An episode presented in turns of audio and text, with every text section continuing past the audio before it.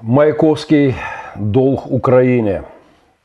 Знаете ли вы украинскую ночь? Нет, вы не знаете украинской ночи. Мы знаем, курит ли, пьет ли Чаплин, мы знаем Италии безрукие руины, мы знаем, как Дугласа галстух краплен. А что мы знаем о лице Украины? Знаний груз у русского тощ. Тем, кто рядом, почета мало. Знают вот украинский борщ, знают вот украинское сало, из культуры поснимали пенку. Кроме двух прославленных Тарасов, Бульбы до известного Шевченко, ничего не выжмешь, сколько не старайся. Говорю себе, товарищ Москаль, на Украину шуток не скаль. Разучите эту мову на знаменах, лексиконах алых. Эта мова величава и проста. Чуешь, сурмы заграли, час расплаты настав. Разве может быть затрепанней да тише слово поистасканного? Слышишь? Я немало слов придумал вам, взвешивая их. Одно хочу лишь, чтобы стали всех моих стихов слова полновесными, как слово «чуешь». Трудно людей в одно истолочь, с собой кичись не очень. Знаем ли мы украинскую ночь? Нет, мы не знаем украинской ночи. Владимир Маяковский, 1926 год. Трудно людей в одно истолочь, признавал советский классик в этом стихотворении «Долг Украине». Но сто лет после этого стиха это пытались и пытаются делать кремлевские ребятки. Все перемолоть, все культуры, национальные особенности, колорит. Все это сплавить и сохранять в том котле имперской массы, безликой серой массы. В бодяге такой коммунистической, чекистской, российская. Я точно не фанат Маяковского, но в одном он был прав. Затрепанное и поистасканное русское слово «слышишь» никуда не годится в сравнении с полновесным украинским «чуешь». Когда-то мы искали название для акции, э, э, акции общественного протеста против наркоторговцев и решили найти, несмотря на то, что я русскоговорящий человек, найти все-таки украинское слово – обрыдло. Оно, согласитесь, намного колоритнее, чем там надоело, достало, обрыдло. Чуешь сурмы, старинный э, украинский музыкальный инструмент, чуешь сурмы загралы, час расплаты настав. Это украинский перевод интернационала. На него тогда, сто лет назад, как и многие народы, купились украинские патриоты, встав в один ряд с российскими коммунистами, многие части из них, в надежде увидев столь желанное для, украинского национальное, для украинцев национальное возрождение из-под обломков вот, рухнувшей империи. Маяковский процитировал в том стихотворении «Долг Украине» Миколу Воронова, украинского поэта, один из столпов национального возрождения 20-х годов прошлого века, приятель Ивана Франко, один из основателей Украинской церковной рады, э, церковной Украинской центральной рады, конечно. Знаем ли мы украинскую ночь? Нет, мы не знаем украинской ночи. Это констатирую я и нынче в сумерках российской имперской идеи и повторяю вместе с Маяковским строчки Миколы Воронова с несоизмеримо более сочным, чем российская. Слышишь? Чуєш, сармы, сурмы заграли, час расплаты настав. Сурмы – это карпатские, такие украинские сурмы, возвещающие приближающийся час расплаты за все беззакония, творимые и творящиеся прямо сейчас чекистами России. Это такой себе вариант колокола у Хемингуэя – Помните, кстати, это из пасторской проповеди Джона Дона, 17 век, проповедник легендарный. Не спрашивая, о ком звонит колокол, он звонит по тебе. 55 российских обстрелов только в официальных отчетах с фронта с момента моего прошедшего эфира недельной давности. Погибло четверо украинских защитников. Двое из них э, ранены. Погибших могло быть больше, если бы не вот эта девчина. Ее зовут Светлана, боевой медик.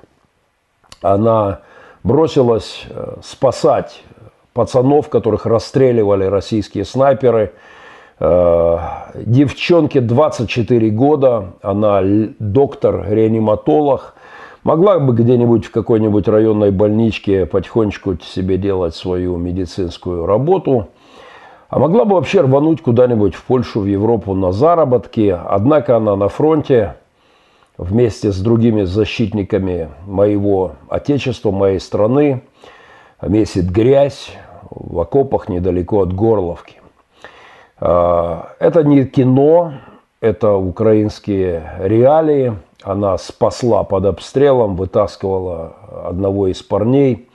И за мужество и героизм э, командование представило ее к награде орденом Богдана Хмельницкого, подало представление. Чуешь, сурмы загралы, колокол звонит, час расплаты настал. Кремлевский Карфаген должен быть разрушен. Это проект Махненко Вью, среда, вечер – Пасторские заметы, заметки к прошедшей неделе в режиме онлайн. Поехали.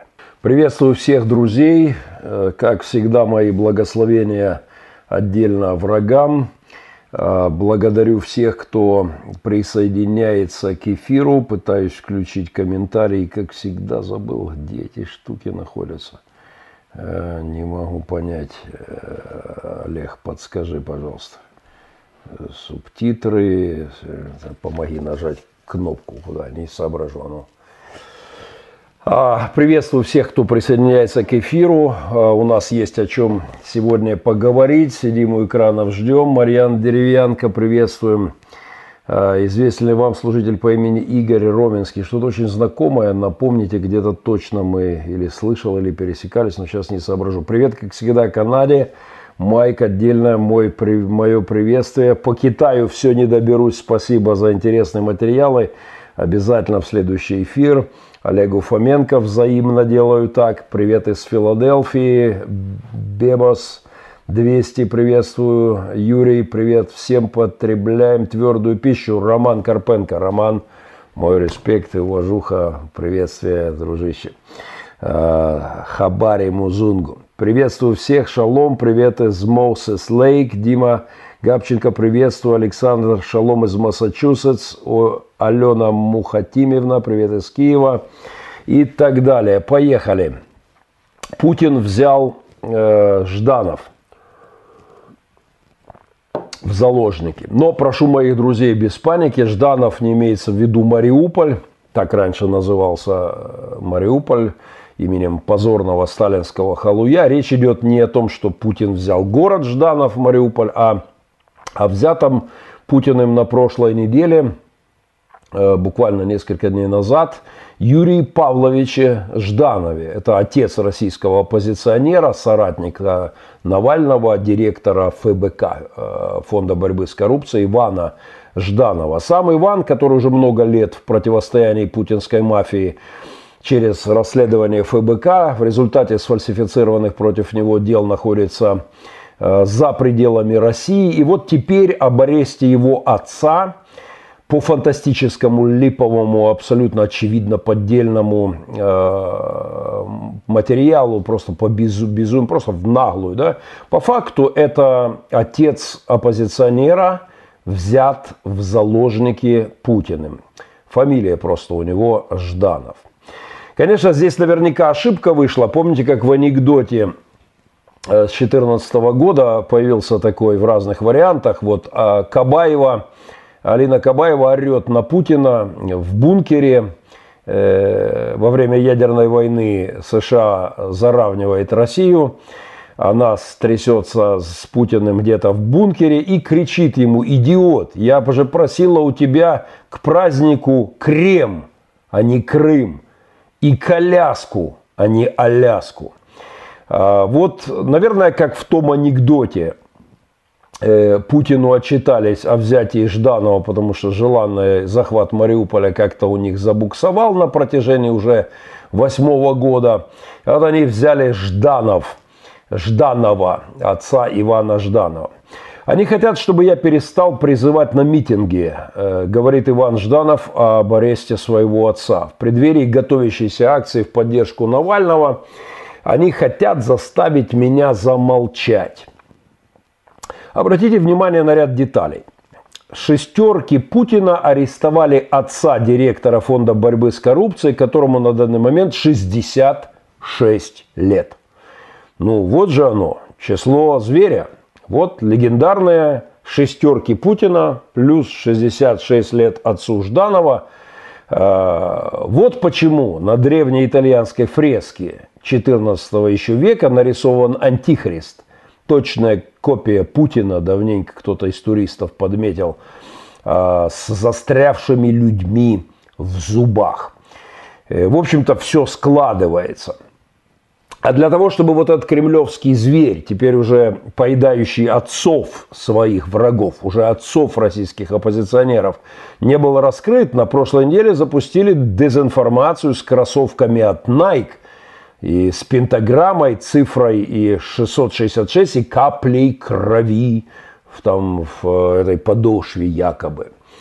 Э, и пока весь мир, в том числе христианский, к стыду моему, э, потому что никакой Nike эти кроссовки не производил, но мне об этом сообщили мои дети, и в христианском мире пошла такая паника, Nike производит кроссовки с кровью от, э, и так далее. Но пока весь христианский мир клю, клюнул на эту утку якобы от Nike кроссовок, с пентаграммами. Настоящая пентаграмма на лбу Путина, его опричников, в которой не теоретическая, не якобы присутствующая одна капля крови в подошвах зашита, а настоящая кровавая пентаграмма и море крови, в котором купаются кремлевские браточки, уже больше ста лет купаются, и прямо сейчас купаются – все это опять э, не в центре, не в эпицентре внимания э, тех христианских лидеров, которые возбудились по поводу кроссовок якобы от Nike, что оказалось э, фейком. Nike уже подала в суд на, за эту информацию.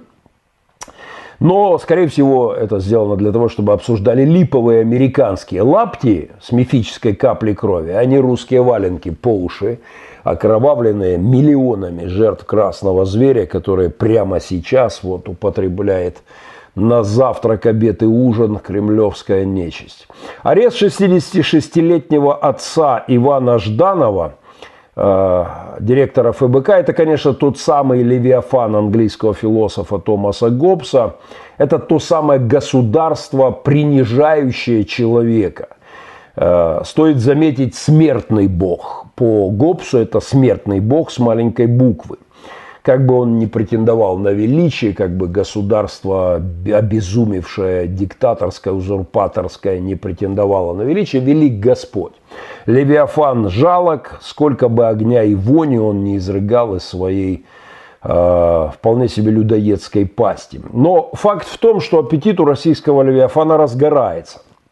Хотя никогда он не был травоядным, но все же, похоже, метаболизм у путинского режима увеличивается, растягивается желудок и без того весьма прожорливый, и начинает пожирать уже не только оппозиционеров, но и родственников своих врагов, не брезгуя даже почтенным возрастом. Это, друзья, уже НКВД, Хамас и СС и в одном флаконе, даже с оттенками красных хмеров и маоистских хунвейнбинов. Известно иудейское предание, что в конце времен на страшном суде Господь будет угощать праведников мясом Левиафана. Э, я не стану скрывать, как антисоветчик с детства, что с огромным удовольствием я вкушу кусочек этого кремлевского чудовища на перу в Царстве Небесном. И отдельно благодарю Господа за то, что в каком-то смысле я уже к моей великой радости застал этот пир и здесь на земле. Хотя это, скорее всего, было, как там называют в ресторанах, аппетайзер, да, аппетайзер. Это такая еда, утомляющая голод перед основным блюдом. Обычно аппетайзеры подают перед горячим, и они такие, как маленькое какое-то блюдо от шеф-повара. Вот в начале войны, когда христиане, в том числе орелики, мои орелики в Мариуполе валили памятники Ленина, еще до официального закона о декоммунизации я успел немножечко вкусить э, это блюдо. Э, немножечко левиафана в виде такого аппетайзера. Но иудейское предание о том, что в конце, э, в конце времен на страшном суде Господь будет угощать праведников мясом левиафана, мне очень даже по душе. Э, приветствую, как всегда, э, друзей и врагов, тех, кто подтягивается к эфиру, и мое отдельное почтение тем, кто не забывает э, как-то по мере силы возможностей поддерживать нашу социальную работу. Восьмой год войны, линия фронта по-прежнему на краю города, она видна в мое окно а, из детской спальни. И э, пару миллионов мин и российских снарядов легло в поселке, который виден прямо непосредственно с этого место. Огромное количество наших социальных проектов, в том числе э, хоспис, о котором только что был ролик, и наши, э, наши детские центры, и наши семейные детские дома. Мы будем благодарны за любую посильную помощь. Вы можете воспользоваться опциями в описании к этому ролику или непосредственно в YouTube формате. Здесь есть возможность сделать, э, сделать пожертвования. Поэтому спасибо всем, кто, кто поддерживает наш труд. Больная нога Навального и прокаженная проклятая рука Путина также в центре новостей прошедшей недели. Специалисты обсуждают руку Путина, которая, как бы ее ни крахмалили, ни гримировали, ни накачивали специальной медициной его э, телеса, э, все же подтверждает э, факт, э, что дела у кремлевского старца совсем плохи. Э, в в это же время обнародованы тревожные новости на прошлой неделе о больной ноге Навального, находящегося в путинском заключении. Непосредственно сегодня он объявил забастовку и, э, и лежит и читает Библию у себя в, э, в своей камере, но об этом чуть позже. Мне представляется, что эти две конечности, э, вот нога Навального и рука э, Путина, э, эти две конечности в физическом смысле и две бесконечности, бесконечные противоположности в этическом связаны. И позвольте изложить мне свою концепцию. В космической трилогии Клайва Льюиса «Божий человек Ренсом» на стороне добра, он тоже имел травму ноги. Он получил ее в войне с одержимым э, таким злодеем Уэстоном, одержимым демонами, э, врагом в человеческой оболочке. Там, по сути, осталась только оболочка. Вот душа и тело было полностью во власти демонов. Так вот, у Ренсома, как и у Навального, была травмирована нога. В сражении с злодеем и его духовными обладателями, с демонами, совершенно управляющим им сатаной, э, нога праведника, нога Божьего человека, Ренсома в космической трилогии Льюиса была э, поражена. Он прихрамывал, и у него, надеюсь, что у Алексея до этого не дойдет, э, хотя в аллегорическом смысле дошло даже куда более э, до тяжелого варианта. Но у Ренсома из пятки постоянно сочилась кровь от раны, оставленной врагом. Это такое литературное изображение богословского образа, что сатана будет жалить тебя в пяту. Травма ноги Навального, между прочим, вполне вписывается в этот и богословский концепт. Что касается больной руки Путина, ее там крахмалят, какие-то допинги, но все равно специалисты уже давно понимают, что к чему. К тому же в распоряжении западных спецслужб, как, э, э, как заявляют некоторые Э, владеющие информацией с разных сторон комментаторы, политологи, в частности профессор Валерий Соловей, в, в западные спецслужбы получили реальные кадры, а точнее дубли многочисленные того, как Путин пытался переходить этот мостик в тайге с Шойгу, там с какого-то там пятого дубля. И э, якобы все становится совершенно понятно и о состоянии его тела, и о состоянии руки – Э, мне молодежь подсказала тут параллель э, с почерневшей рукой Дамблдора из Гарри Поттера, которого прокляли. Э, такую мне аллегорию подбросили, но я не очень там в курсе, поэтому не буду углубляться. Так вот, говоря о ноге Навального о руке дряхлеющей Путина, Я опять-таки вспоминаю пикантные подробности из моего пророчества о дряхлеющей руке кремлевского фараона, которая будет поражена и меч из которой выпадет. Тут буквально дословное совпадение в очередной раз. Я писал эти, это пророчество в 2014 году, когда эвакуировали детей, когда хоронили друзей, когда грохотало все под обстрелами и были непростые вопросы к Господу. У меня были яркие переживания, так не бывает даже со священниками каждый день. Я точно не мистик, но у меня было сильное своеобразное переживание, в котором, как я верю, как я понимаю, Господь дал подкрепление моему сердцу. Была парочка таких э, достаточно загадочных событий, сон, который в деталях исполнился, просто невероятных деталях, и вот этот текст Писания, который жил в виде пророческого слова. Так вот, тогда последним пунктом в том пророчестве кремлевскому фараону я написал следующее. Цитирую. «Меч выпадет из руки врага Украины и мира». Война на востоке Украины и потрясание ядерной дубинкой в одной – Внимание, первая рука уже была поражена во время развала СССР, писал я. То есть этот образ у пророка, одна рука уже поражена, вторая еще что-то там хорохорится, и пророк говорит о том, что и вторая рука будет поражена, и меч выпадет. Так вот, что я писал в 2014 году, как я воспринял эти тексты как ремо, богословы понимают, о чем я говорю, как непосредственное от Бога подкрепление моей душе. Э, я писал о том, что э, правая рука уже была поражена во время развала СССР, этой гнилой империи, а, а еще действующая э, рука, вот, еще остатки былой силы будут поражены.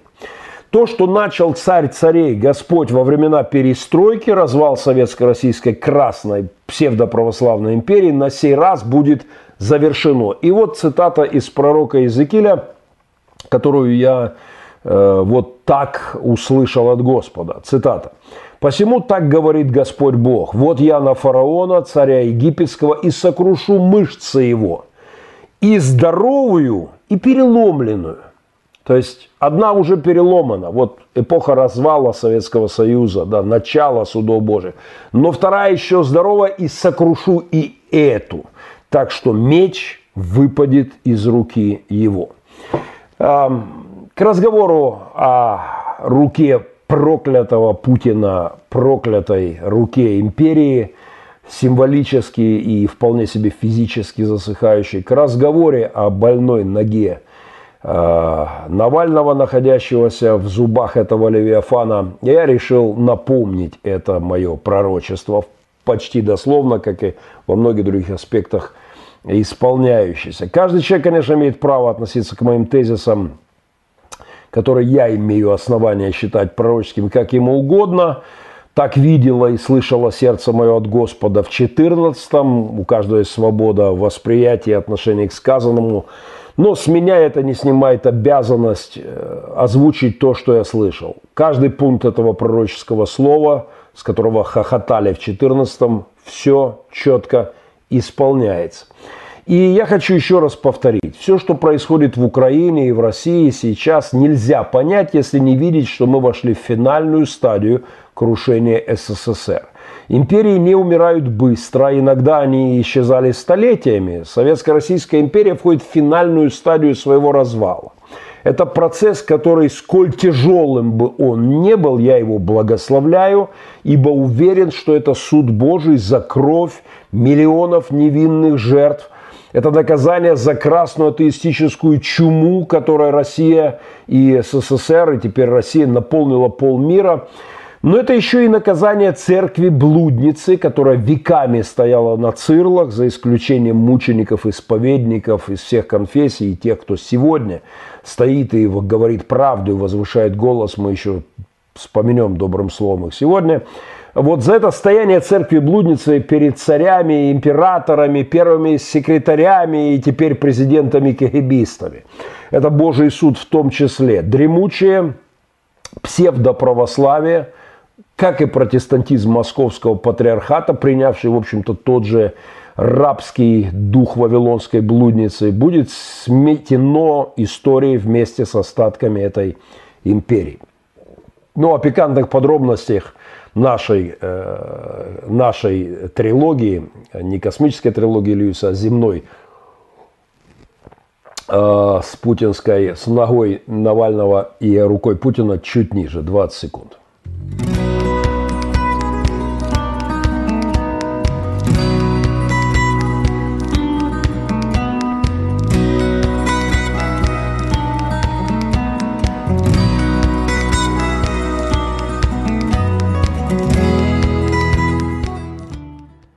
Разрываюсь между вами и Новочеховым, пишет Дима Габченко. Э, Дмитрий, вот э, я не буду скромничать, но скажу, что Петра стоит слушать однозначно. Масса интереснейшего материала. Мой респект э, Петру Новочехову. Надеюсь, мы вот-вот с ним опять вернемся в журналистских проектах, будем снова пересекаться. Привет, друг, слушаю внимательно. Андрей Анатольевич – мой соепископ и сопастор. Привет из Чикаго передает Дмитрий Захарченко. Взаимно. А, здоровья вам и вашей дружине. Спасибо, Богдан Войтович. Привет из Сталина. Сергей Кузнецов. А, также Ван э, Хельсинг. Не является ли Путин олицетворением менталитета российского народа? Безусловно, в существенной части. Э, так оно и есть. Народ заражен лидерами и отражает их менталитет, и воспроизводит, и плодит этот менталитет. Это взаимосвязанные процессы. Под Москвой вчера со стрельбой взрывами штурмовали частный дом, поместье главы частного охранного предприятия, куда пришли с обыском по делу об обороте оружия. Э, да, это, это интересно, э, но я эту историю не вникал, слышал, естественно, в новостях, но не смотрел в деталях. Э, Беларусь смотрит, Андрей Белый, к Беларуси мы еще доберемся сегодня отдельно. Почему Сталин так боится мастерства? Спрашивал Осип Мандельштам и добавлял, думает, что мы можем нашаманить.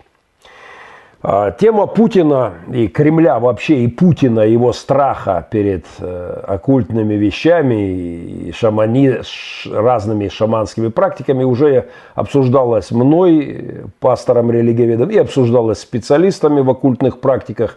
Неоднократно я делал особенные материалы, но все-таки на днях Путин и Шойгу провели э, какое-то время в Сибири. Это прежде всего было, конечно, шоу для народа. Там демонстрировали, что он может пройти по веревочной э, по веревочному мостику, но ирония в том, что дубли этих попыток уже у западных спецслужб красиво работают они в этом плане. Э, он там пытался не держать за поручни пройти. Вот э, говорят, что дубли того, как это в реале выглядело уже на столе у спецслужб на той стороне.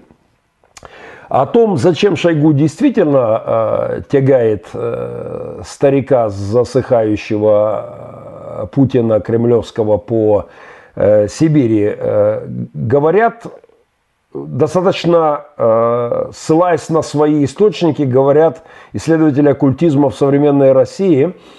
И они указывают на то, что, во-первых, Путин Шойгу посещают так называемые места силы, где бывшие э, советские руководители, вот э, когда-то еще в советское время, пытались черпать какую-то жизненную энергию втихаря от коммунистической партии.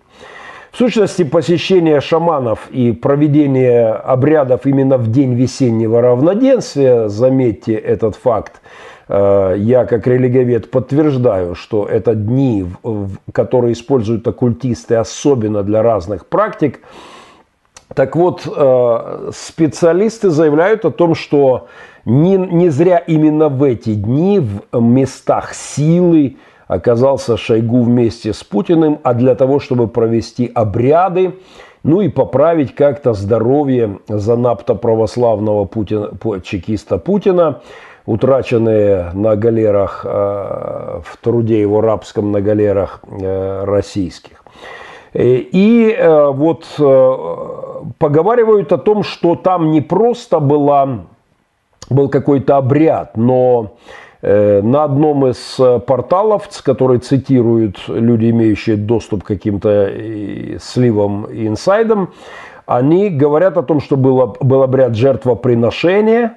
Более того, подчеркивают о некоторых деталях, о том, что якобы был умерщвлен Э, щенок, который был рожден в день осеннего равнодействия в прошлом году. Ну, по сути, щенок, и якобы в этом обряде Путин выпил жертвенной крови из сердца животного.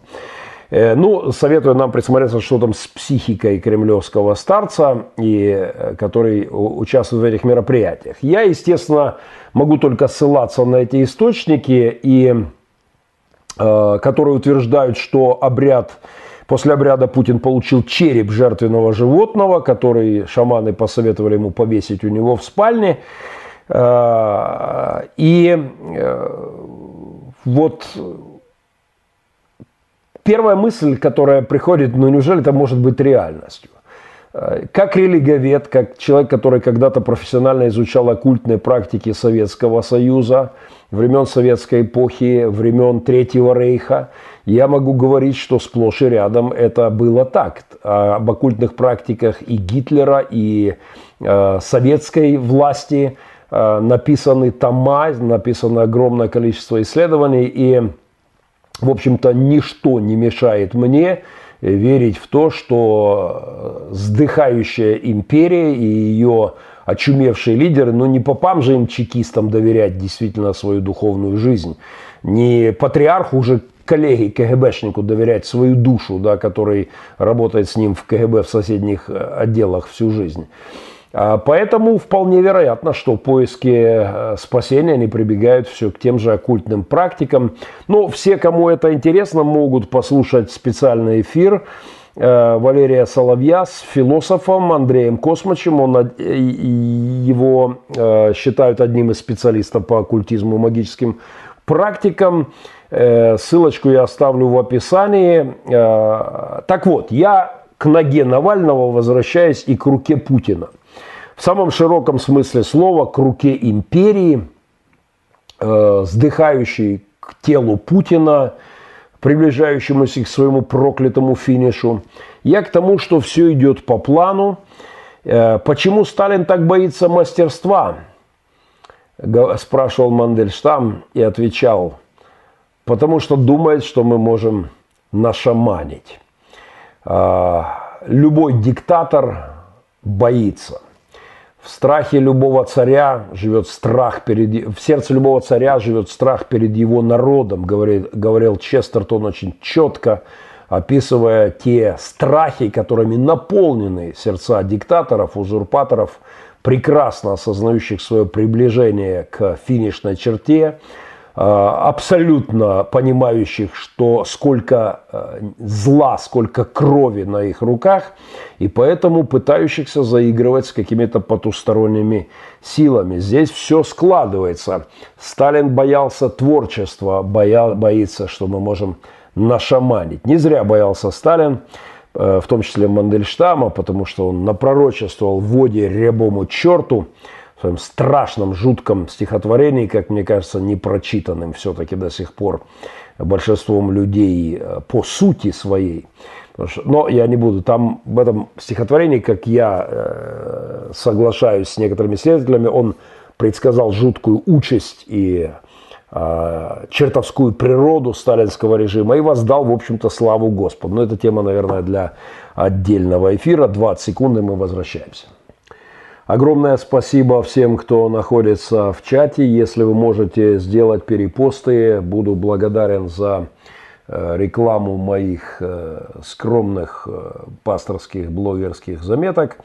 И Young Carrot, спасибо большое за ваше пожертвование. Многие люди признают себя христианами, но немногие говорят правду. Спасибо, Young Carrot за пожертвования. VRL Стерпу огромное спасибо за ваши финансы, которые вы отправили прямо здесь, воспользовавшись, э, воспользовавшись этой возможностью. Здесь есть карта Монобанка, она есть в описании, администратор э, чата бросает ее здесь, вы можете также использовать эту возможность.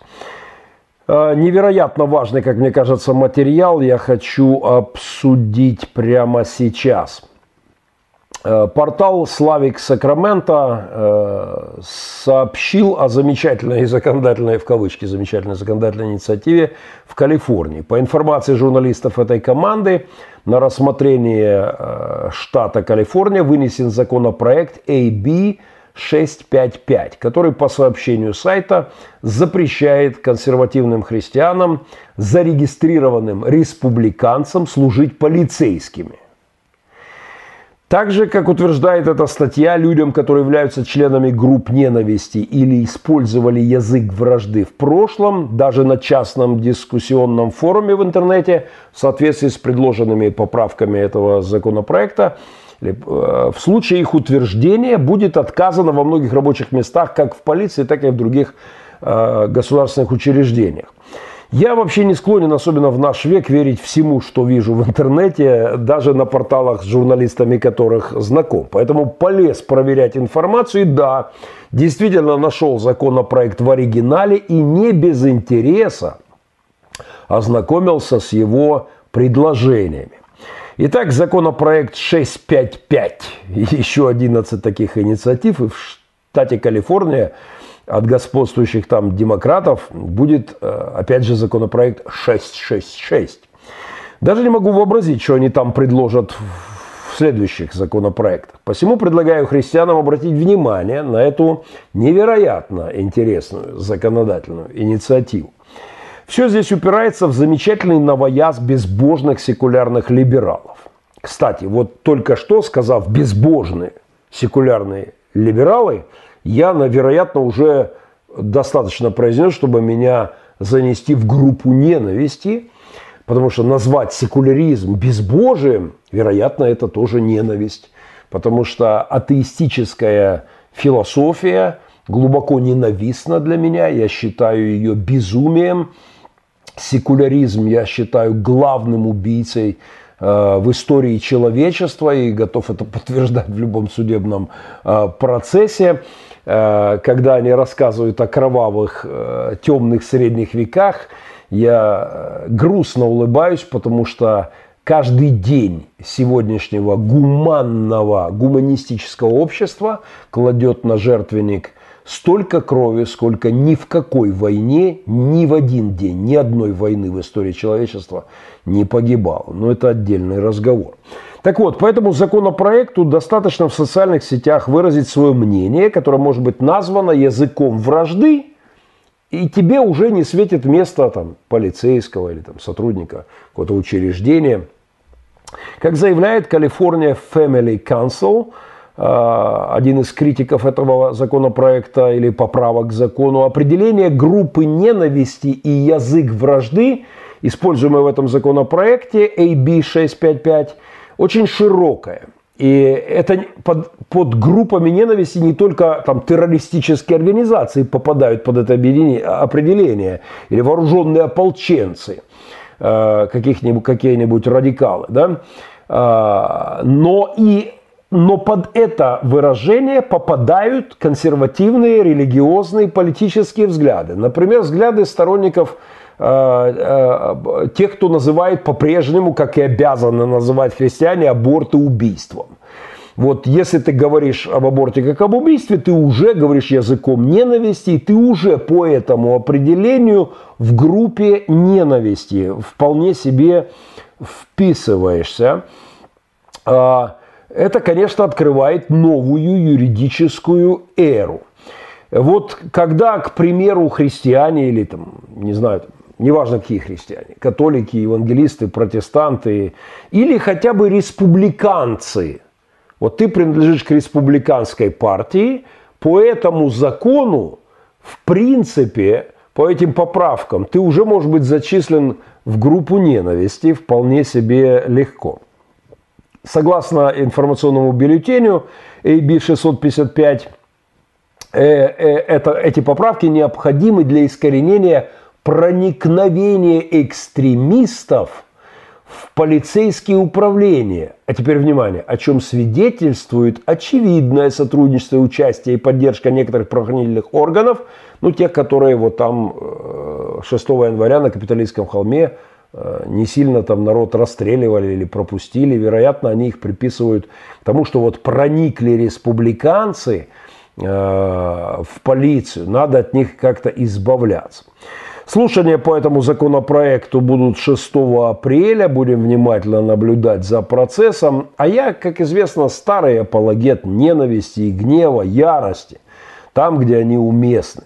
По отношению к злу, беззаконию, несправедливости я абсолютно убежден, христиане должны возвышать голос гнева, быть голосом неба, и не превращать христианство просто в детский сад, где гладят всех по головочке, или в дом терпимости, в такой публичный дом, где все снисходят к немощам всех и, и ласкают всех. В этом я, являясь христианином, просто я убежден, что обязан следовать моему Создателю, Творцу и Спасителю, потому что Христос, Бог, возлюбил правду и возненавидел беззаконие. То есть по априори, по определению, следуя за Христом, я должен ненавидеть беззаконие и заявлять о беззаконии как о беззаконии. Стало быть, я попадаю в группу, э, в группу ненависти, просто э, себя как христианин, идентифицируя с христианством уже по определению.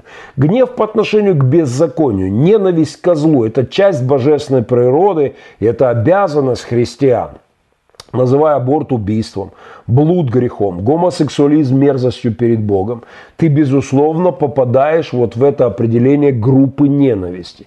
И, конечно же, используешь язык вражды – ну, просто говоришь, это грех, это зло, это омерзительно в очах Божьих. Просто цитируешь Писание. Ты автоматически попадаешь, ты используешь язык вражды, принадлежишь к группе ненависти. Эта история с калифорнийским законопроектом 655, конечно, подарок республиканцам, дорвавшимся а, а, вот республиканцам от дорвавшихся к власти надолго закрепившихся там демократов. Когда я в поисках оригинала загуглил AB655, то первое, что мне выдал поисковик, это слоника, слоника с шариками. Набор для вышивки бисером. Что заставило меня улыбнуться, поскольку слон это символ республиканцев, как известно, консерваторов, то этот закон, я думаю, можно принимать как такой специальный подарок, такие шарики, всем, кто придерживается традиционных ценностей христианства и, соответственно, старой доброй Америки, фанатом которой я был с юных лет, и которая, правда, на моих глазах сегодня, э, сегодня шатается. Кандидаты в полицию в соответствии с этим законом должны будут проходить проверку биографических данных на предмет официального членства в группах ненависти, участия в деятельности группах ненависти – или других публичных проявлениях ненависти. Ну, к примеру, ты католик, консервативный христианин, ты все еще осуждаешь ежедневное убийство 200 тысяч детей в чреве матерей в виде абортов. Ты член группы ненависти.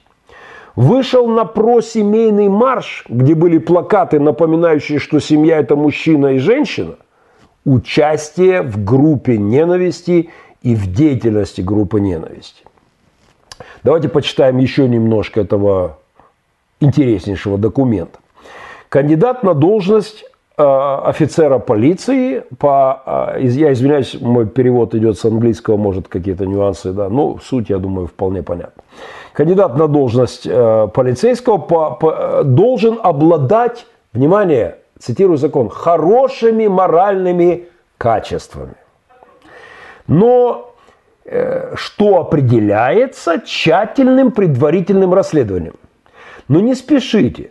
Хорошими моральными качествами здесь уже называется нехороший семьянин, неверный муж одной жены, непримерный отец, недобропорядочный э, гражданин страны и прихожанин христианской общины, что всегда являлось э, крайне важной характеристикой в американском обществе. И еще недавно так и воспринималось под хорошими моральными качествами уже совершенно новое определение морали. Записывайте. Цитата продолжаю. Этот закон, э, что такое моральное качество? Этот закон потребует, чтобы предварительное расследование включало проверку того, участвовал ли кандидат на э, должность в полиции в членстве в группе ненависти, участие в деятельности группы ненависти или публичном выражении ненависти. И дальше, как указано и как эти термины определены. А как же указано? И какие, как термины определены? Вот эти группа ненависти, язык вражды и так далее. И тут же неолибералы пускают э, в ход тяжелую артиллерию. Ну, например, крест у тебя, как у меня на мотоцикле, подаренном мне моим другом из Сиатла, э, байкером, у меня крест изображен. Вероятно, это символ группы ненависти, потому что кто, как не христиане-консерваторы, выступают не с любовью в поддержку абортов, а смеют осуждать их публично язык ненависти. Согласно действующему законодательству, сообщает нам законопроект 655, на данный момент личные записи полицейских конфиденциальны и не подлежат разглашению в качестве общедоступных. Но поправка, которую они хотят э, пропихнуть в случае их принятия, освободит от э, ограничения э, и конфиденциальности. То есть ты написал другу в Фейсбуке, в комментариях или в личку гомосексуализм грех. Все, ты влип. Ты употребил язык ненависти. Нет больше у тебя право в конфиденциальной, личных записях. Не годишься больше ты на работу как полицейский или там сотрудник какой-нибудь охраны, э, Белого дома, не знаю, Капитолия в Сакраменто или как государственный чиновник. Э, еще немножко. Вот давайте я ознакомлю вас с пометочкой в примечаниях к этому законопроекту под литерой «Б». Вот оно пояснение. Группа ненависти означает организацию, которая на основании своих заявлений или принципов, или заявлений своих лидеров, или своей деятельности поддерживает, защищает, ну я сокращаю какие-то термины, или практикует отказ в конституционных правах в отношении любой группы лиц по признаку расы, этнической принадлежности, национальности. Тут я, кстати, абсолютно согласен. А теперь религии, внимание, а, пола, гендерной идентичности, сексуальной ориентации. То есть, вот если вы а, принадлежите к организации или имеете какое-то отношение к организации, принципы которых, а христианство, безусловно, является такой организацией, а, принципы которой или лидеры которой в своей деятельности заявляли, что гендера не существует, что это фантазии обезумевшего, э, растленного, похотливого человеческого ума, то, то вы уже по определению Э, в группе ненависти. То есть принадлежность к христианству в соответствии с этими поправочками, их определением терминологии абсолютно вписывается в данные моменты. Под буквочкой «Си» читаем не менее замечательное. Членство в группе ненависти означает, что вы являетесь официальным членом группы. Ну, например, вы официально католик или член церкви добрых перемен в Мариуполе. Или даже, вы не знаю, там, член церкви Дом хлеба в Калифорнии в Сакраменто которая считает аборт грехом. Вот я при всех моих спорах с Алексом Шевченко, я уверен, что так далеко не дошло, чтобы э, на это не обращали внимания. Безусловно, Дом хлеба в Сакраменто, как и любая э, община, считает грехом аборты. Так вот, если вы являетесь, внимание, поправочка под э, литерой С, членство в группе ненависть, если вы официальный член этой группы, или держитесь, и, и, э, или. Вы официальный член этой группы, или а, вы а, контактируете с ней, и на это могут указывать действия или доказательства – Помимо прочего, подача заявки на членство в группе, внесение в список в официальном списке участников группы или публично носить иным образом демонстрировать татуировки, униформу, знаки различия, флаг или логотипы, предназначенные для членов группы. Иными словами, вы в списке членов церкви, вы в группе ненависти. Вы написали заявку в партию республиканцев, а они, э, часть из них существенно поддерживает э, традиционные христианские ценности – пока, слава богу, не вся партия республиканцев, вы уже в группе ненависти. Э, вы являетесь, вы, э, у вас есть татуировка с крестом, вы в группе ненависти. Логотип церковный. Э, церкви, вот, например, я флаг церкви Дом Хлеба поднимал на Арарат, на Килиманджаро. Э, когда-то э, Дом Хлеба был партнером Республики Пилигрим и даже в какое-то время помогали финансами нам. И в это время мы с благодарностью с моими пацанами брали флаг Дома Хлеба и нескольких наших партнеров и поднимали на горные вершины, которые мы покоряли. Так вот, например, я беру флаг церкви Дом Хлеба, я его поднимал на Арарат, на Килиманджаро. Прошу не показывать именно то фото, или ты уже показал. Чтобы кого-то из братьев из Дом Хлеба, из полиции сейчас кого-то исключат, если увидят. Так вот, церковь Дом Хлеба против абортов, а я поднимал знамя Дом Хлеба, значит, я был я к тому же был внесен в список, в официальный список участников этой группы. Я неоднократно выступал на конференции в Дом хлеба э, и был внесен в список выступающих. А ее лидер Александр Шевченко не согласен с существованием гендерной идентичности как таковой. Значит, на мне печать членства в группе ненависти. По многим параметрам я подхожу под эту терминологию. Но это не все. Вот вам еще пунктик D. Участие, он называется участие в деятельности группы ненависти. А, когда вам могут влепить, что вы участвуете в деятельности группы ненависти, означает активное и прямое участие, внимание теперь, координацию или содействие членам группы ненависти.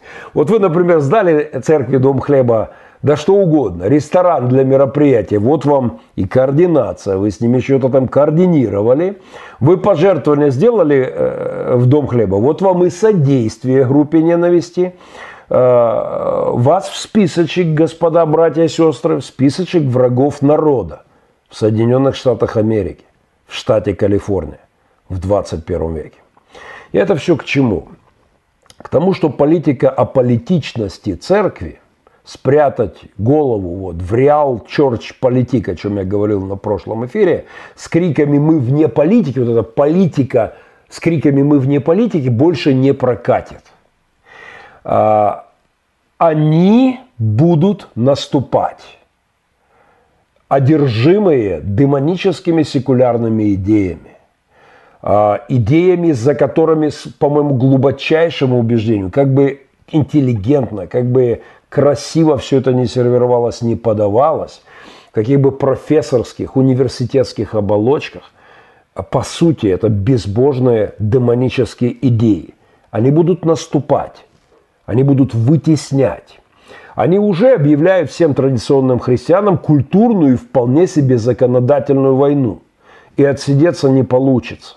Отмолчаться, дистанцироваться, спрятаться за церковным заборчиком не получится.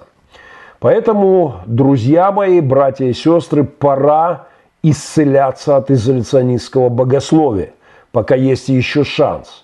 Вот от анабаптистского, контрреформаторского славянского мировоззрения. Пора читать отцов реформации и отцов-основателей США, в том числе там, где они говорят о необходимости сопротивления христианами э, сердцем – словом, если понадобится э, силой, о сопротивлении злу внутри себя, злу в обществе и, если понадобится, словом. Пока еще можно словом, кричите, пока есть время. Христианство, классическое христианство, этим законопроектом поставлено в разряд групп ненависти. Язык Библии, безусловно, объявляется языком вражды, а участие и принадлежность к Церкви Христовой уже приравнивается к террористическому содействию. Тайна беззакония уже в действии, но не совершится до тех пор, пока не будет взят или не уйдет из центра, как говорят некоторые переводы, удерживающий теперь. Дух Божий, Церковь, пока не замолчит голос правды, пока не заткнутся Божьи люди – Пока изоляционистское богословие, мы здесь за церковным заборчиком сидим, Бог за скобками, это грязная политика, грязная культура, мы никуда не лезем, мы тут спасаем чисто себя. И пока церковь не уйдет из центра, не, до тех пор тайна беззакония не восторжествует. Когда же это случится? Беззаконие снимет маски совершенно. И тогда придут указы под номером не не, не 655, а уже 666. Что бы это ни означало, зло перестанет маскироваться под ложные формулировки. На днях я слушал отличную аналитику Андрея Баумастера, Баумейстера, доктора философских наук, профессора кафедры Киевского национального университета имени Тараса Шевченко. А, в его блоге под названием «Как можно предотвратить крах миропорядка» есть, например, вот такое заявление. А, рассуждая о болезненных трендах неолиберального безбожного гуманизма, профессор, философ, ярко интеллектуал, ярко э, представляет вот нам картину этого левого, лев, подмен ценностей в левой псевдолиберальной, э, неолиберальной, э, безбожно-либеральной э, тенденции э, ярко представленная левыми, нынешними левыми США. Вот что говорит профессор Баумейстер дословно. Следующее, цитата. «Либеральный порядок без христианства – это пустое место». И продолжение цитаты. И здесь я критикую либерализм как доброжелательный критик. Я, кстати, тоже, потому что я настоящий либерал, я христианский либерал. Замечательная книга. Кто-нибудь, друзья, в США, помогите достать книгу э, э, «Я либерал, и дру... почему я либерал?» или «Я либерал и другие консервативные идеи». «Я либерал и другие консервативные идеи». Замечательный консерватор ваш. Я не смог найти эту книгу в США и надеюсь ее приобрести и проработать. Но э, вот что говорит Баумайстер. Я критикую либерализм как доброжелательный критик. Э, потому что я считаю, что либерализм одно из последних, пусть секуляризированных, но проявлений христианства. Либерализм глубоко внутри основан на христианских ценностях. Внимание, и если эти новые лидеры, если эти ценности современного гуманистического либерализма, э, если они, э, если они уберут христианство, как и теологию, пишет, говорит профессор, то либерализм пустышка. Либеральная идея, выросшая из храма, свобода, права человека – свобода слова, свобода позиции, христианские ценности, если все это, если все это уходит из основы, либерализм превращается в пустышку. И дальше профессор рассуждает о том, что тогда он не конкурентен в мире, и тогда мир опять погружается в диктаторские, в авторитарные проекты, что, в общем-то, и происходит на наших с вами глазах. Западный мир, выдавливающий христианские ценности, совершает суицид, либерализм, а, отвергаясь основания христианского, уничтожает сам себя. Он стреляет себе даже не, не в ногу, в голову, в сердце. А, он, он уводит стоп утверждения истины, христианскую основу, этический фундамент, церковь, удерживающего теперь из сердцевины. Он разрушает фундамент, на котором построен. И тогда крах неминуем, если этот процесс не остановить. Приветствую всех, кто подтягивается в эфир.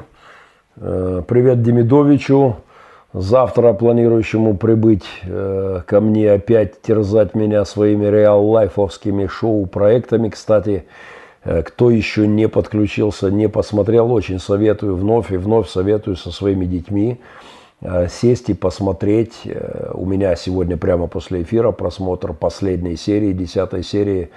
Э, это с проекта Сергея «Третий шанс», YouTube-канал «Третий шанс», Демидович.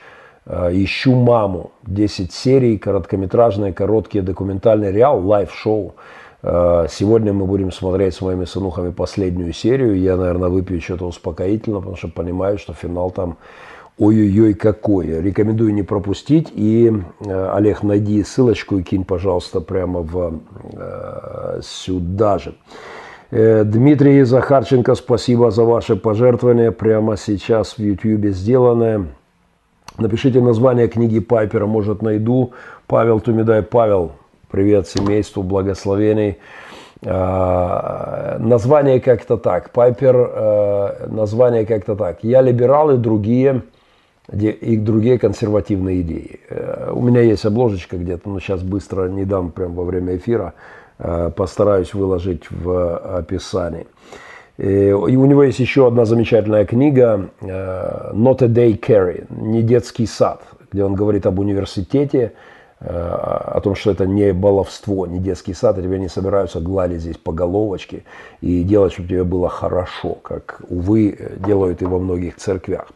И еще немножечко. Среди оставшихся в России людей, перепись которых начата, в виде интерактивной карты, на которую регистрируются те, кто готов пойти на акцию в поддержку Навального, когда наберется полмиллиона человек – Слава богу, уже там 360 тысяч э, людей найдено в России, оставшихся, выживших, все еще позвоночных, все еще с центром высшей нервной деятельности, все еще не спустившихся по, по лестнице Ламарка, это жуткий образ у Мандельштама.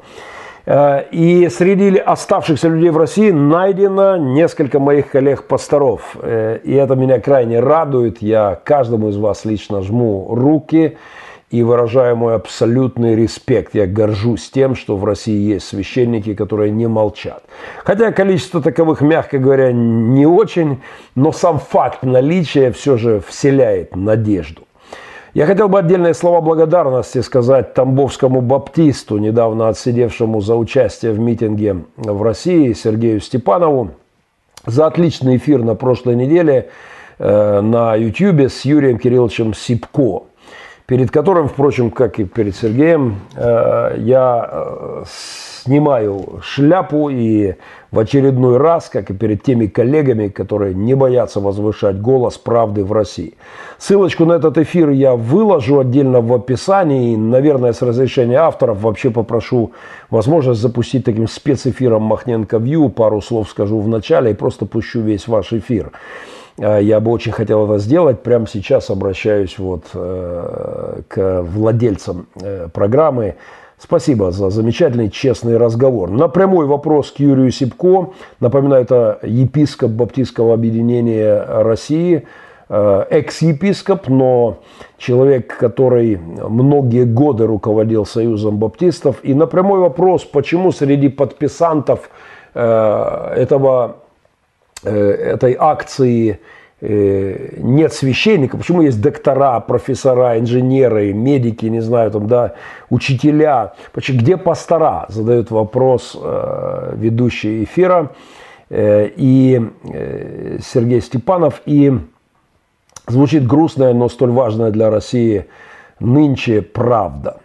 Юрий Кириллович Сипко говорит о том, что на протяжении многих э, веков выводили бесчеловечного человека э, на территории Российской империи. А, поэтому вместо church riot, да, церковного восстания, церковного сопротивления, того, что называлось пресвитерианским бунтом, э, когда Америка отстаивала свои права быть свободной страной, э, англичане называли это пресвитерианским бунтом, вот эту войну за независимость в США момент борьбы народа за свободу. Поэтому вместо church riot, вместо церковного восстания, христианского восстания, Россия, в общем-то, имеет, осталось только, только пуси riot, не будем переводить всю фразу э, в целом. Это весьма показательно, потому что степень, в которой молчит церковь, не выражая Божий гнев, не выражая божественную правду, отдает это место либералам в том числе, э, без, а, э, слава богу, некоторые из которых сегодня читают Библию. И, и об этом громко заявляют, в том числе из тюремной камеры, как это сделал сегодня Алексей Навальный. Но, мягко говоря, скажу, что это, конечно же, позорная картина и совершенно неправильное понимание уступите гнев, фразы «уступите гнев» Э, место гневу Божьему. Да? Получается, нет, Божий гнев не проявлен через церковь ни в коей мере или почти не проявлен. Church Riot, и остаются только всяческие левые Pussy Riot. И это очень грустно. Отказ от гнева Божьего, выражаемого церковью, от внятной этической оценки церковью событий, от возвышения голоса церкви за справедливость – это трагедия. Тогда остается только место гневу либералов и гнев непосредственно Божьему. Э, но когда придет непосредственно гнев Божий – если молчит церковь, то он опустится в том числе на головы церкви отступниц, забывшая свои обязанности. Так уже было на Руси. Когда коммунисты сто лет назад озвучивали социальную правду, а церковь заткнулась и молчала, и подпевала режиму. И в результате гнев Божий обрушился э, в том числе и на церковь. И церкви пришлось платить бешеную цену. Я не буду сейчас опять углубляться в это, но это больная для меня тема. Поэтому я еще раз настоятельно рекомендую программу Юрий Кириллович Сипко и Сергей Степанов. И попрошу у них разрешения выложить на своем YouTube копию спецэфиром.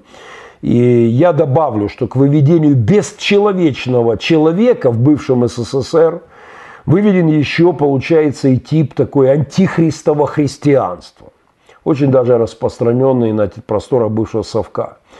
Во главе с массой рейхс-епископов, поющих хвалу кремлевским чертям. Я называю таких «спутник В». Вот по аналогии с российской вакциной «спутник В» Мне кажется, хорошая метафора. Спутники Вовы, спутники В, спутники Владимира Владимировича, спутники В, спутники власти, как вам будет угодно – мне кажется, это короткое, но вразумительное определение лучше подходит даже, чем там цезаропапизм, сложный наш христианский исторический термин. Так что ловите э, новую метафору спутниками В.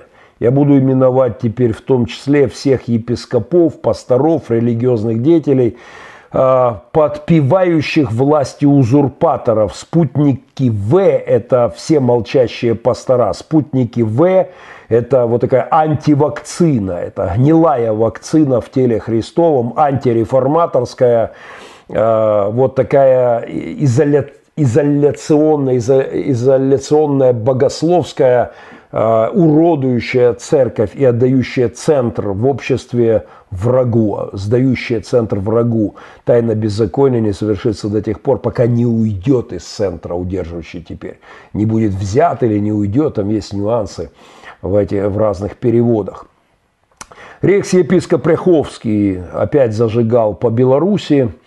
Э, он осудил поддержку белорусской оппозиции со стороны немецких лютеран. Знаете, у меня уже нет сил комментировать этого рейхс-епископа, этого адвоката дьявола, руководителя РосХВЕ Сергея Васильевича Ряховского. Поэтому э, я как бы очень коротко. Знаете, он осудил поддержку белорусской оппозиции лютеранами э, из Германии. Вот поучи еще Сергей Васильевич Ряховский верить лютеран Германии. Они получили великолепный опыт молчания и прислуживания церкви Гитлеру, который сегодня твой режим Ряховский, твоя структура и твои епископа многие сегодня это же повторяют, и ты еще осмеливаешься, впрочем, что тут удивительного, затыкать рот тем, кто поддерживает позицию Банхёфера, не Мюллера, э, тех, кто... Э, это, это ну, просто бесстыжее повторение омерзительной части истории. Только вот что важно, если епископ Мюллер, по-моему, повесился или застрелился, Ореховский точно это не сделает. Он будет перекрашиваться в момент краха режима. Я буду внимательно наблюдать за процессами. Фокус не прокатит. Придется каяться, если, если э, доживете до этого момента, чего я вам желаю, я бы искренне хотел. А, но, впрочем, мы к еще одному спутнику В, спутнику власти узурпатора, э, в частности, пастору, я не знаю, не пастор, духовному деятелю Маргулису, Михаилу Маргулису, перейдем через 20 секунд. Леся Назарук, огромное спасибо э, за ваши пожертвования на плямистую корову. Спасибо большое. Мы начали подсобное хозяйство и в том числе завели коровку, даже две коровы, э, швецы какие-то здоровенные. И сейчас еще не зазеленели луга, и такой у нас кризисный момент, надо немножечко э, ресурса, чтобы дотянуть до зеленой травы, потому что не очень мы, мы не готовились к этому проекту заранее. Вообще в идеале надо бы построить сарайчик побольше, чтобы еще подкупить корову. Поэтому спасибо огромное, Леся Назарук. В частности, эта семья дает, э, это, э, это корова у семьи сейчас, которая имеет 7 деток. И э, у них э, отец больной сердцем, они переехали к нам, попросили помощь, живут в нашем домике, выделенном нашим благотворительным фондом.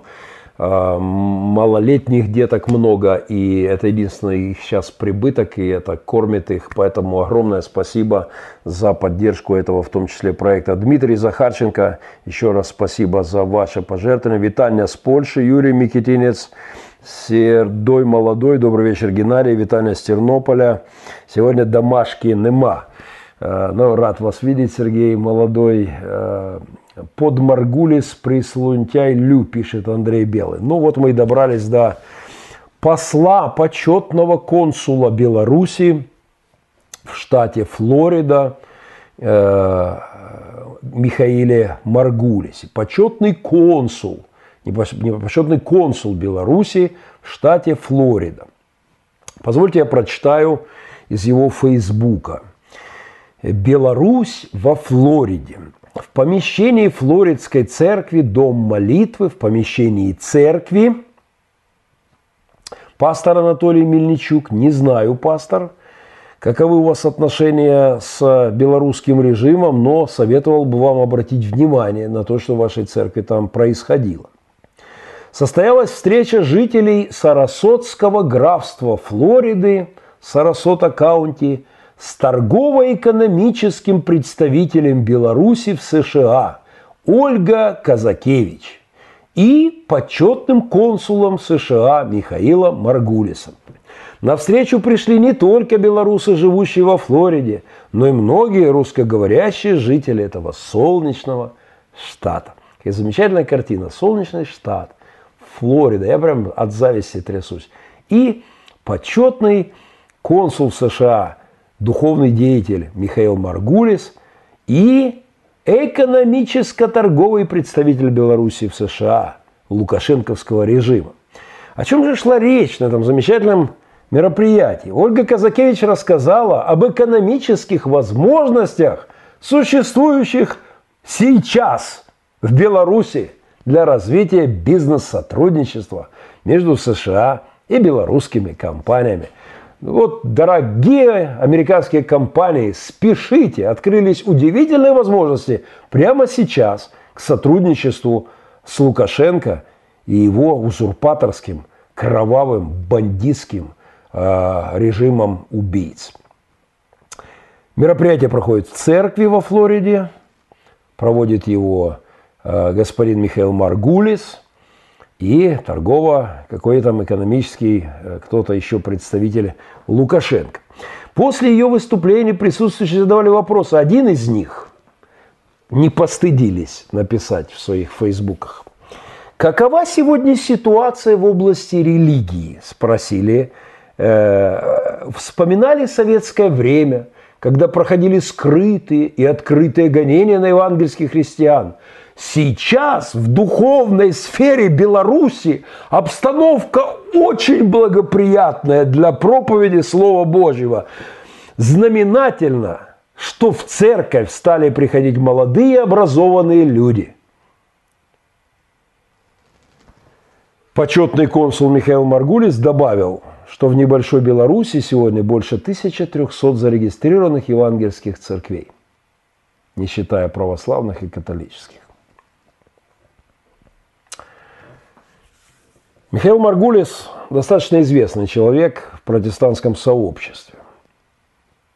У меня немало друзей, которые знают его хорошо. Я с ним, по-моему, никогда, никогда таки нигде не пересекался. А, его очень почтенный возраст, ему 78 лет, все-таки в какой-то степени сдерживает мои оценки, но тем не менее, Возраст и налагает на меня особые обязанности, потому что в таком возрасте, ведя себя таким образом, уважаемый Михаил Маргулис, вы как-то особенно рискуете.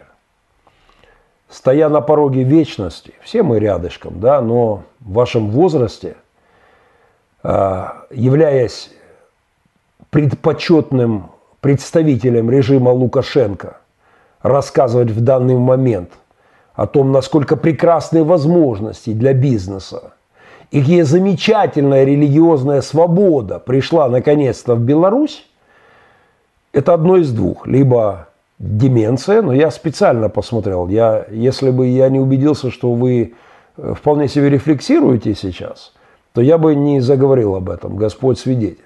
Но я посмотрел ваши последние интервью, у меня не складывается впечатление – что вы просто впали в старческий маразм, тогда бы я, скорее всего, деликатно обошел эту тему. Похоже, что это ваше убеждение. Похоже, что вы считаете, что имеете право в церкви на Флориде, а, когда уже 10 месяцев, сколько уже длится издевательство узурпатором над народом, когда тысячи людей избиты, многие убиты, Тюрьмы переполнены, насилие, издевательство, кровь, попрание всяких прав людей вы смеете, представитель фонда духовной дипломатии, рассказывать что-то о свободе веры в Беларуси? Это высшая степень лицемерия, подлости. Это мерзительнейший поступок для христианина. Я хотел бы, чтобы вы подумали – над тем, что я вам сейчас говорю, при всем почтении к вашим годам, ваша позиция абсолютно омерзительна, отвратительна. Михаил Зиновьевич Маргулис, русский писатель, основатель и президент организации «Христианский мост» э, и духовная дипломатия, почетный консул Беларуси в США. У него там в его послужном списке встречи со многими там, с Лукашенко интервью он делал еще много лет назад, уже тогда несущим ахинеи, уже тогда э, находящимся в э, серьезных проблемах. Но с президентами США где-то там в массовках пересекался э, Михаил Маргулис. Он все это называет духовная дипломатия. Не так давно Михаил Маргулис оказался в Украине и был в гостях э, на одном из украинских телеканалов – и мне как раз попался этот фрагмент и начал нести такую ахинею, что ведущему пришлось как-то быстренько сруливать, хотя он презентировал его как своего э, старого знакомого, но, но пришлось резко как-то менять тему. А, но Подумайте, пожалуйста, об этом отвратительном действии во Флориде. И я советую, конечно, почитать, э, почитать. Я посмотрел вашу ленту, посмотрел ваши материалы, Михаил Маргулис, и вот скоро планируют якобы инкрони... и, и, и это касается моей страны, поэтому я хочу это тоже откомментировать. А, написан рассказ Михаилом а, Маргулисом, который я сегодня прочитал не без интереса. Рассказ Хохлуша. Я даже выложу ссылочку, чтобы вообще полюбовались христиане на то, что у нас творится по периметру.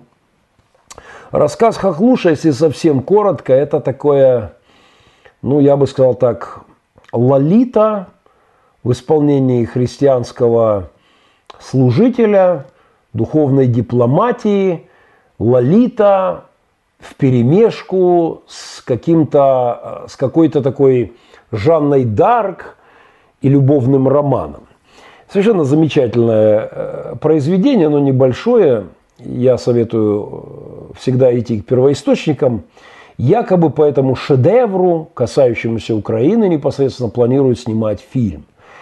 Э, с интересом я бы поговорил с режиссером этого фильма, в том числе об авторской позиции. Но это, э, это такая духовно-псевдохристианская лолита, полна какой-то эротомании, не очень уже, наверное, здоровой. К 78 э, лет, мне кажется, пора менять тему некрасиво звучит. Но зная некоторые подробности личной жизни Михаила Маргулиса, и более того, зная, что хохлушей Он еще к тому же якобы в переписке, как я, насколько я информирован, называл как раз одну барышню э, в своей жизни не, э, так, скажем так, не дистанцированную далеко. Ну, я не буду сильные подробности, но давайте почитаем чуть-чуть, совсем немножко.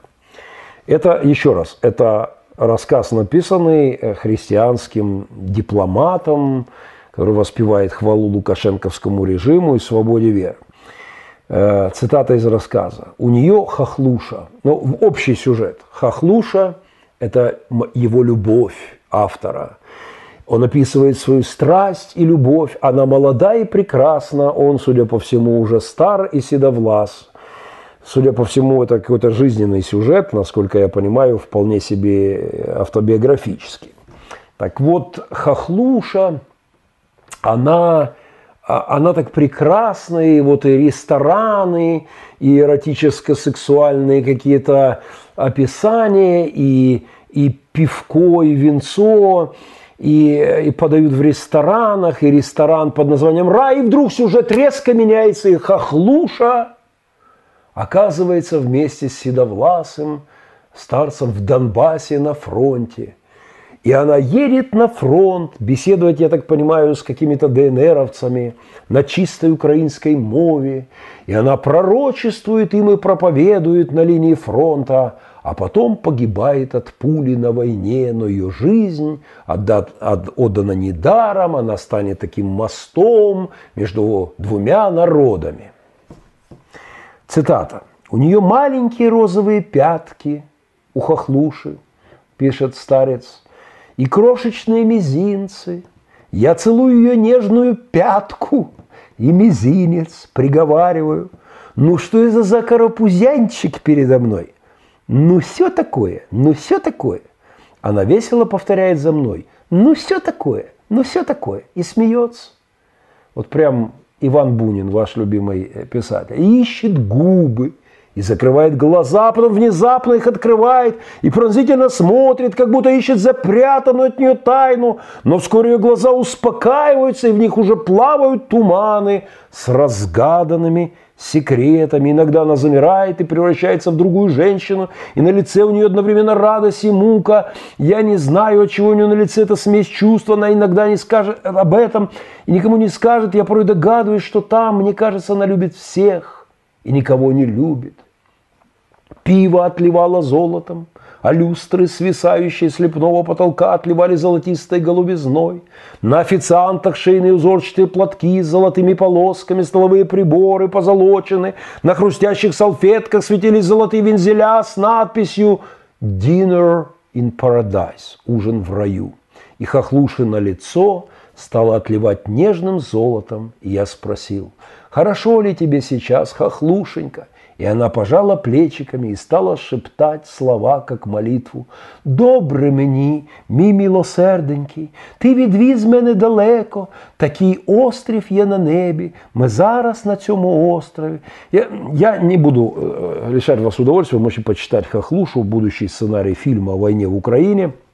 Он там целует ее пяточку, пальчики, косточки и так далее. А потом а потом они едут в Донбасс, и она на чистом украинской мове, хохлушечка, беседует с ДНРовскими российскими оккупантами и пророчествует им, и открывает им тайны их сердца, и рассказывает им о великой любви Божьей. И они ошарашены и склоняются перед Божьей любовью, а потом пуля пронзает ее сердце.